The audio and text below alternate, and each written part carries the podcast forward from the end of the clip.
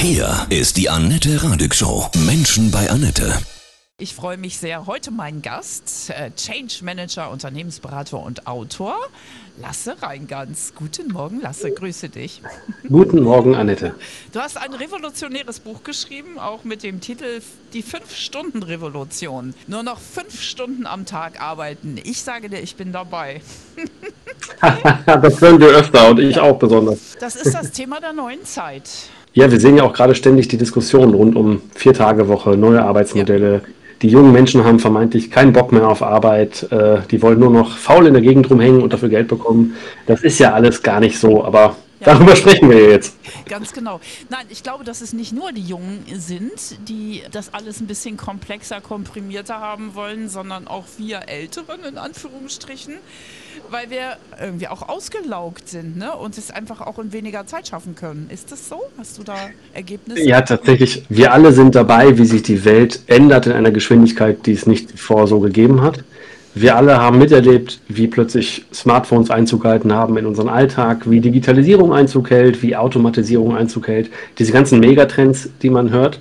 Und die Arbeitswelt ist einfach noch nicht da, ähm, wo sie vielleicht sein könnte. Und viele möchten eigentlich sinnstiftender arbeiten und haben keine Lust mehr auf doofe Prozesse, die viel Zeit kosten.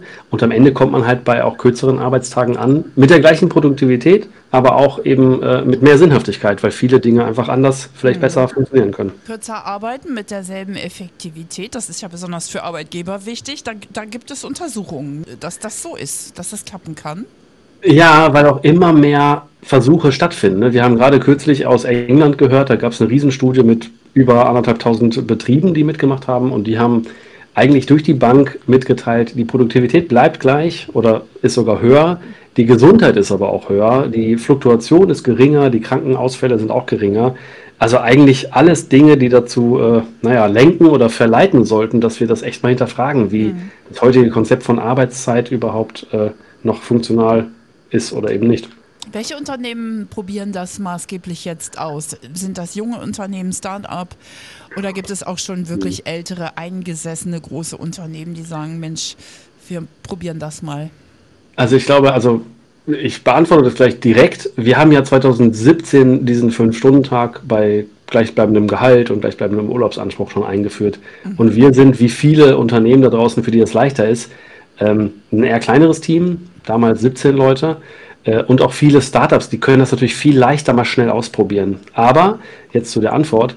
Es gibt auch wirklich große Unternehmen, die das ausprobiert haben. Nämlich zum Beispiel Unilever hat das ausprobiert mit, äh, ich weiß gar nicht, wie viele hunderttausend Menschen für Unilever arbeiten. Aber genauso Microsoft in Japan hat das probiert. Mhm. Also es gibt wirklich auch große Konzerne, die äh, ganze Ländergesellschaften oder Teams, naja, einfach mal in einen Testlauf schicken, um zu merken, oh ja, Arbeit kann anders funktionieren diese fünf Stunden am Tag, gibt es dann noch Pausenzeiten? Nee, ne? oder?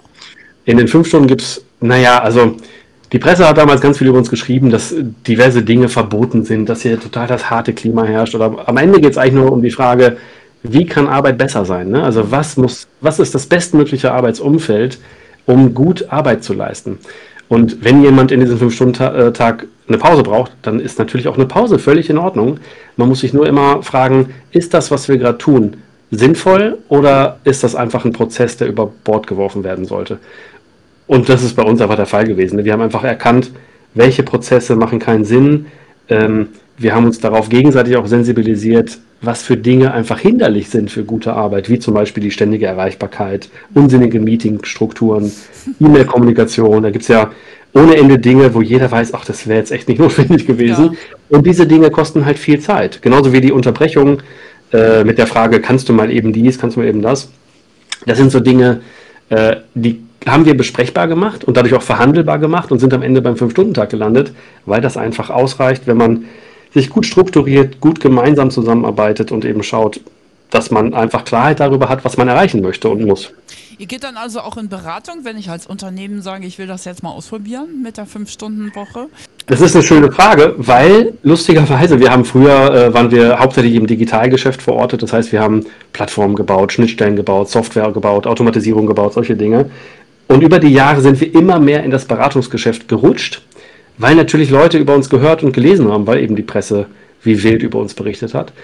Und wir haben immer uns gefragt, ja, hm, was sagen wir denn jetzt? Und plötzlich haben wir dann angefangen, Antworten dafür zu erarbeiten. Was tut denn ein Unternehmen, um sich zu wandeln? Und was braucht man da? Mhm. Und mittlerweile muss ich sagen, wir sind gar kein Digitalunternehmen mehr. Wir bauen gar keine Software mehr.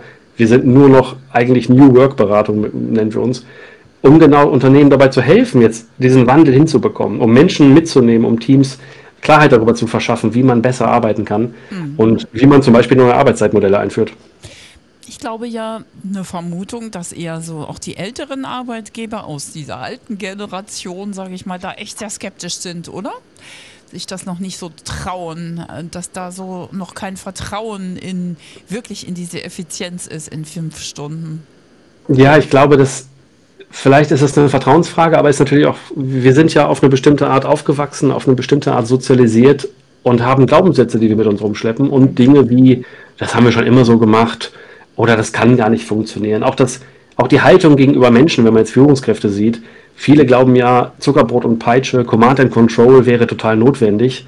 Wenn man sich aber die Veränderungen in der Welt anguckt, dann brauchen wir eher viele Perspektiven. Wir brauchen, äh, naja, gemischte Teams. Wir müssen auf diese komplexen Fragen, die es da gibt, auch sehr komplexe Antworten erarbeiten. Das schaffen Menschen nicht mehr alleine. Das heißt, es geht darum, naja, eine Vielzahl, eine Vielfalt zu erreichen in Organisationen. Und das ist eigentlich die Weiterentwicklung von einer hierarchischen Organisation, die wir halt kennen alle und mit dessen Führungsmethoden wir aufgewachsen sind und mit deren Haltung wir aufgewachsen sind. Und wir müssen langsam in diesen Wandel gehen.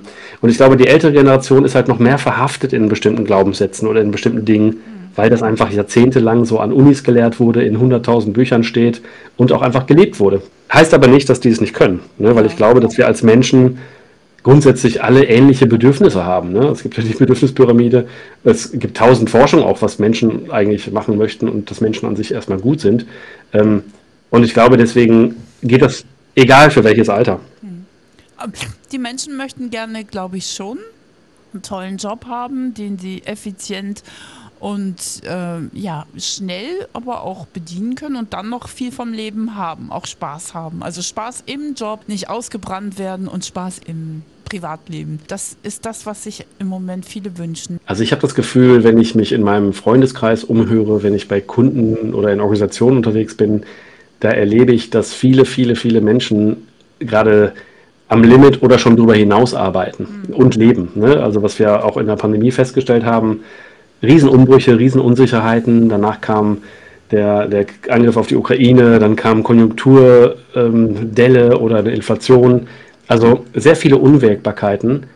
Und ich glaube, Menschen sind gerade erschöpft und die mhm. wollen deswegen mehr Lebensfreude und die wollen auch einen besseren Job. Es gab eine Umfrage in Corona-Zeiten mit der Frage, wie geht es für dich nach Corona weiter? Und da haben über 50 Prozent der Befragten gesagt, es muss auf jeden Fall ein neuer Job her.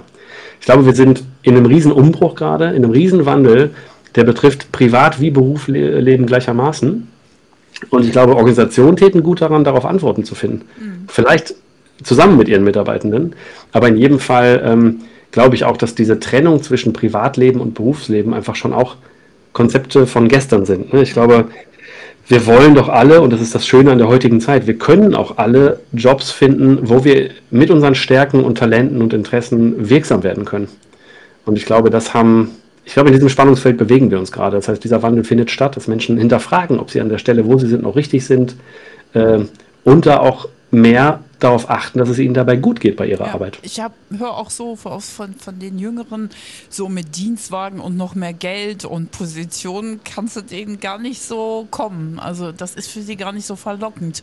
Urlaub ist, ist wichtig, ne? Freie Tage, freie also, Zeit. Ja, ich glaube erstmal grundsätzlich ganz früher, so in, naja, äh, zu Beginn der Industrialisierung bis, glaube ich, in die 60er, 70er, 80er Jahre hinein, gab es den Schieberegler, nenne ich das immer, ja. der eben die, die Höhe des Gehalts war. Und das war ein ganz maßgeblicher Indikator für, ich arbeite hier oder arbeite dort. Ich glaube, mittlerweile ist es viel vielschichtiger, weil manche, und das ist gar nicht unbedingt Generationssache, sondern das ist komplett menschlich individuell, manche, manchen Menschen ist in einer, einer bestimmten Lebensphase das Gehalt sehr wichtig. Mhm anderen ist aber vielleicht, äh, naja, Nachhaltigkeit der Organisation wichtig, das Renommee, vielleicht auch Karrierechancen oder Ausbildungschancen, eventuell auch eben das Thema Zeit, dass die mehr Zeit für sich haben oder die Möglichkeit, remote zu arbeiten. Ich glaube, das ist sehr individuell. Ich glaube nur, dass die Generation, die jetzt kommt, dass die nicht mehr wie ein kleines Kind behandelt werden möchte, ne? dass Menschen einfach sie selbst sein dürfen die können sich auch morgens übrigens anziehen und selbst ernähren. Das heißt, die sind erwachsene Menschen und die wollen nicht mehr in veralteten Strukturen sein mit einer schlechten Art der Zusammenarbeit und einer schlechten Art von Kultur.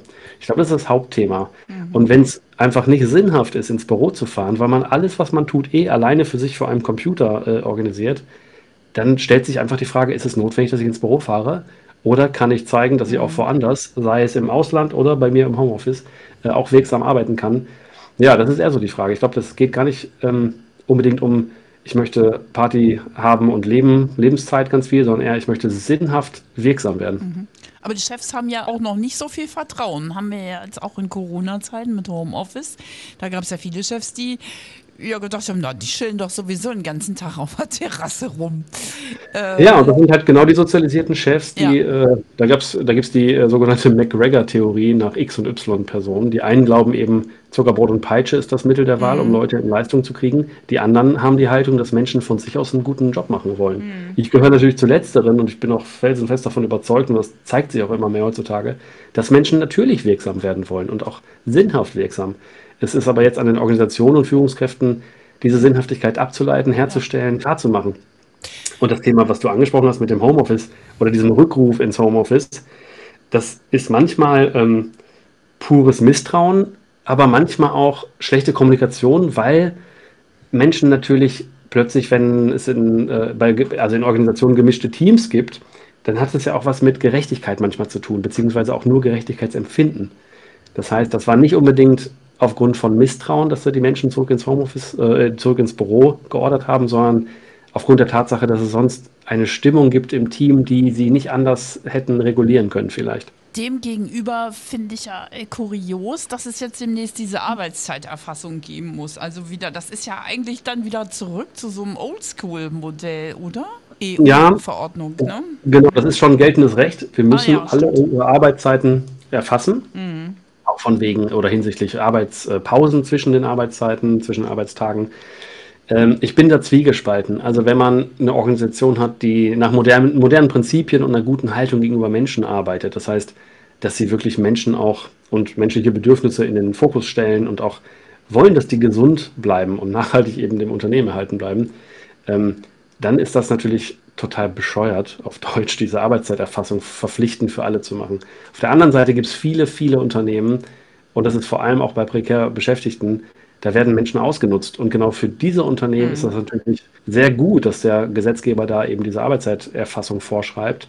Das ist halt natürlich irgendwie nur kurz gedacht, weil da müsste man auch also ich glaube, wir brauchen nicht eine Arbeitszeiterfassung, die genau irgendwie die Acht-Stunden-Tage erfasst, sondern wir bräuchten eine bessere Flexibilisierung und bessere andere Schutzmechanismen, damit eben Menschen in solchen Abhängigkeitsverhältnissen, für die das gut ist, damit die besser geschützt werden. Hm. Nun kennst du ja viele Menschen, die jetzt mit diesem Modell arbeiten, äh, fünf Stunden die Woche. Wie sind die Reaktionen? Also wir haben damals, als wir es eingeführt haben, uns auch begleiten lassen, sowohl von Supervision und externen Coaches als auch von Universitäten und naja, Doktoranden etc. pp. Und wir haben immer wieder evaluiert, was das mit den Menschen macht. Und was wir erstmal festhalten konnten, war, wir haben die Produktivität erhalten, die wir sonst eben in einer 40-Stunden-Woche hatten. Was darüber hinaus aber noch interessant war, war, dass die Menschen, die bei uns arbeiten, ähm, sehr viel achtsamer mit sich waren und mit der Umwelt waren. Also das heißt, die haben plötzlich wieder mehr Zeit und Ruhe gehabt, sich auch die Frage zu stellen, was will ich wirklich? Ne? Das heißt, weniger Tiefkühlkost, mehr gesunde Ernährung vom Markt wow. oder mehr Entspannung beim Waldspaziergang oder plötzlich wieder Hobbys aufleben lassen oder auch äh, soziale Engagement, also äh, im Kirchenkreis aktiv werden, in der Basketballmannschaft aktiv werden, all diese Themen. Manche haben wieder neue Sprachen gelernt, also mhm. sind kreativ auf andere Ebene geworden. Was aber am Ende, und das ist das Interessante, was ich erlebt habe, das zahlt ja alles wieder auf die, auf die mh, hm, Zufriedenheit und Produktivität am Arbeitsplatz ein. Ja. Das heißt, dann saßen hier Menschen, die waren mit sich im Reinen, die waren glücklich, die hatten Zeit für ihre persönlichen Themen, auch manchmal kritische Themen wie vielleicht Pflege von Eltern oder so weiter, ähm, und waren aber völlig präsent in dem Moment, wo sie hier sehr fokussiert Arbeit leisten mussten. Mhm. Und dazu habe ich bei manchen in kreativen Jobs vor allem gesehen, dass die auch in dem, also in dem Feierabend nach 13 Uhr, dass die ähm, plötzlich sich weiterentwickelt oder weitergebildet haben und dafür total dankbar waren, dass wir endlich mal Zeit hatten, sich komplett frei von Druck, also auch frei von Vorgaben des Unternehmens, weiterbilden konnten in Dingen, die sie ihren, ihren Talenten und Interessen entsprechend einfach interessiert haben. Ja. Und das ist wiederum was, das hat auch dann wieder enorm Einfluss auf, naja, die Produktivität oder die Wirksamkeit der Organisation gehabt, weil die plötzlich Trendthemen dabei hatten, weil die plötzlich technologische Innovationen mit im Gepäck hatten, ähm, zu dessen Bearbeitung sie sonst gar nicht gekommen wären. Hm.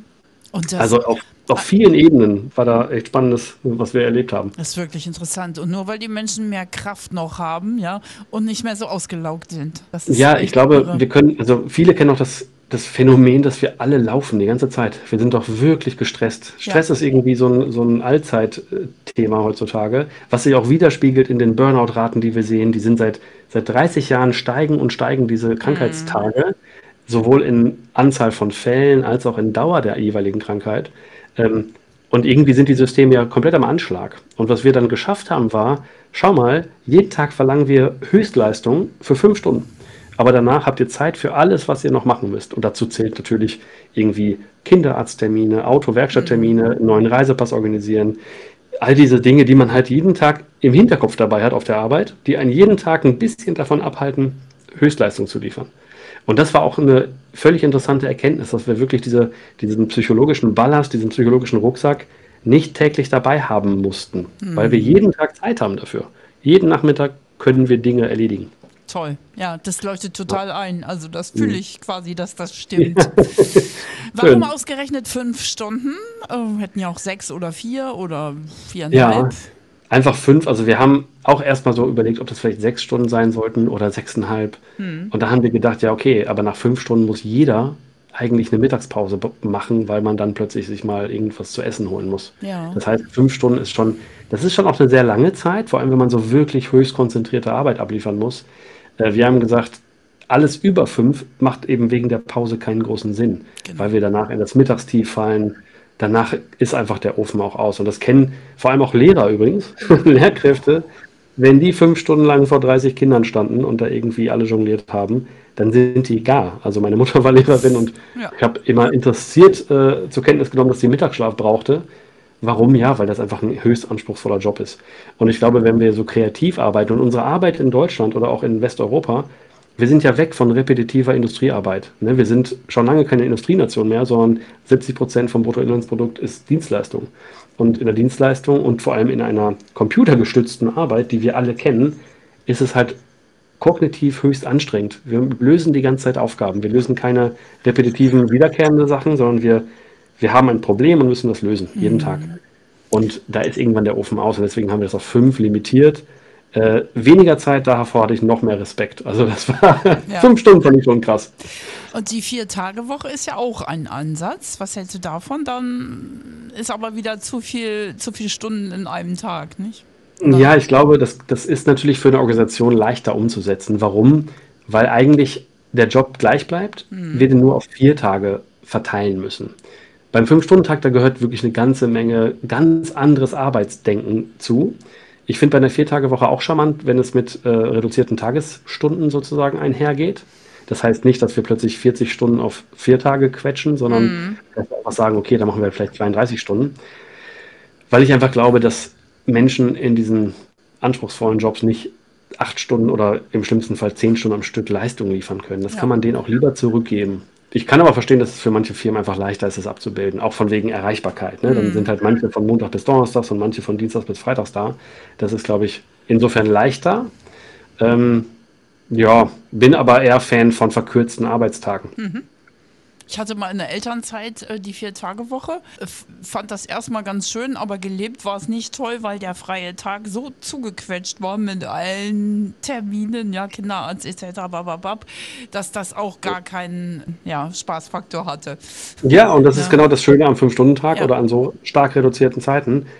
Da ist es einfach möglich, jeden Tag, also ich meine, allein ein Friseur oder Arzt, die haben ja auch nachmittags manchmal zu. Ja, und wenn das eben. zufällig der Tag ist der Vier-Tage-Woche, da hat man nichts gewonnen. Hm. Ähm, und es ist natürlich schön, wenn man plötzlich ein langes Wochenende hat. Ja, das kann ich auch verstehen. Es ist aber auch schön, wenn man jeden Tag gar nicht in diesen Burnout-ähnlichen Zustand kommt, weil man zehn Stunden lang wirklich extreme Jobs macht. Und ich glaube, dass interessanterweise, wir haben ja auch heutzutage, kenne ich viele, die, ähm, also die haben eigentlich immer mehr zu tun, als Zeit da ist. Egal, ob der Tag fünf Stunden oder zehn Stunden lang ist, man könnte immer arbeiten. Und mit dieser harten Regulierung auf fünf haben wir dem auch ein bisschen einen Riegel vorgeschoben und gesagt, nee, es gibt jetzt auch Pausenzeiten.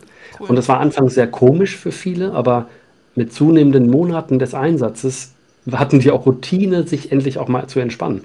Wir haben das auch ein bisschen verstärkt, dadurch, dass wir auch eine Yogalehrerin angestellt haben. Wir haben Achtsamkeitstraining, also Meditationstrainings gegeben oder uns eingekauft, ähm, um den Menschen auch mal klarzumachen, dass die Ruhe genauso wichtig ist für Höchstleistungen, wie eben für Sportler auch die Pausen zwischen den Trainings notwendig ist, mhm. sind. Die neue Zeit kommt, ich bin mir sicher. es ist fühlbar. Ich denke, wenn die Menschen das nicht mehr so mitmachen, dann geht das Schritt in Schritt in die richtige Richtung. Genau, und wir sehen das ja auch. Ne? Ja. Also die Diskussion nimmt ja zu, jetzt mhm. bei Hart aber fair, letzte Woche oder ja. vorletzte Woche, ich weiß es nicht. Äh, und in den ganzen Zeitungen und Medien immer wieder sind wir natürlich auch häufig vertreten mit unserem ja. Modell, aber auch einfach die Vier-Tage-Woche, weil die überall getestet wird. Und zwar nicht nur ähm, weil es den Menschen damit besser geht und die Produktivität aufrechterhalten bleibt, sondern auch, weil der Fachkräftemangel größer wird. Ne? Durch den demografischen Wandel. Firmen müssen sich jetzt neue Konzepte einfallen lassen. Und die, die sinnvoll und nachvollziehbare Konzepte haben, die gewinnen halt den Kampf um tolle Leute. Wer mehr wissen möchte, steht alles drin in deinem Buch Lasse Reingans, die 5-Stunden-Revolution. Ich danke dir von Herzen. Ja, danke, dass ich dabei sein konnte.